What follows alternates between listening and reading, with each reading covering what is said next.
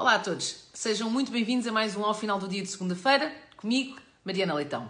Hoje vou falar sobre o IMI, o Imposto Municipal sobre Imóveis, e vou falar disto porque a OCDE veio defender que se deveria aumentar o IMI, imposto pago anualmente eh, por cada um de nós, proprietários de um, uma habitação, e, ou um imóvel e a diminuição de, do IMT, o Imposto Municipal sobre a Transmissão Onerosa de Imóveis, e do Imposto de Selo, imposto pago na transação do imóvel. Ora, qual é que é a ideia? A ideia é, ao mesmo tempo que se permite uma maior acessibilidade ao mercado imobiliário, reduzindo o IMT e o, e o Imposto de Selo, aumenta-se o IMI para dar, no fundo, mais recursos às autarquias que, na opinião da OCDE, podem ser utilizados para habitação social. Ora, vamos usar aqui, para um, fazer aqui um pequeno uh, caso prático, usando como referência um apartamento de 200 mil euros em Lisboa.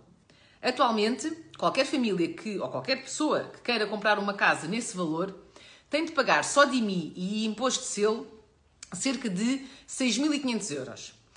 Se for necessário recorrer a financiamento bancário, e a verdade é que grande maioria da população não consegue comprar casa em Portugal se não for dessa forma, ainda acresce o imposto de selo do financiamento, mais que, que acresce aos outros dois impostos. E de cada vez que o imóvel é transacionado, o Estado recebe exatamente estes valores. Ou até mais, se, por exemplo, a transação for por um valor superior ou se uh, houver lugar ao pagamento de mais-valias. A estes impostos que são pagos na, na, em cada uma das transações que seja efetuada, acresce o IMI. E o IMI, no fundo, é um imposto uh, anual que o Estado cobra, que no caso concreto do nosso exemplo prático, é uh, uma casa de 200 mil euros será um valor de 560 euros por ano. Agora vamos imaginar que a casa foi construída há 10 anos e nesse período transacionada duas vezes, recorrendo a financiamento bancário.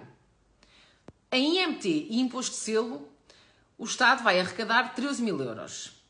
Em imposto de selo sobre o financiamento, considerando que será necessário, e estimando o financiamento em 150 mil euros, o Estado vai arrecadar 2.400 euros. Em IMI, 5.600 euros. Portanto, em 10 anos, um imóvel que foi construído, vendido e comprado por particulares representa um encaixe para o Estado de 21 mil euros e apenas com duas transações. E nestas contas simples, não estou sequer a incluir os custos que houve com o licenciamento para se construir a casa, eh, para legalizar a casa enquanto habitação eh, ou eventuais mais-valias que ocorreram nessas transações, se existissem. Portanto, eu concordo inteiramente que se reduza o IMT e o imposto de selo, porque de facto representam um entrave à acessibilidade ao mercado, porque é óbvio que além do valor da compra, as famílias ainda têm de ter capital suficiente para conseguir liquidar estes impostos quando compram uh, uma habitação, mas não concordo todo que se aumente o IMI.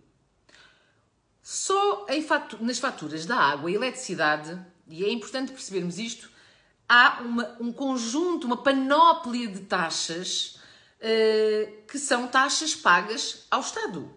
Além do IVA, que obviamente está sempre nessas faturas. Na água pagamos taxa de consumo hídrico, taxa de saneamento, taxa de qualidade da água. Na eletricidade pagamos a taxa relativa ao imposto especial de consumo, a taxa para a Direção-Geral da Energia e Geologia e a taxa de audiovisual. O que é que nós estamos a pagar com o IMI? O simples facto de sermos donos de uma casa? Dela existir. Então, e, e estas taxas todas que pagamos adicionalmente, para que é que servem? Para coisas específicas que têm a ver com o facto de termos uma casa. Então, para que é que pagamos o IMI?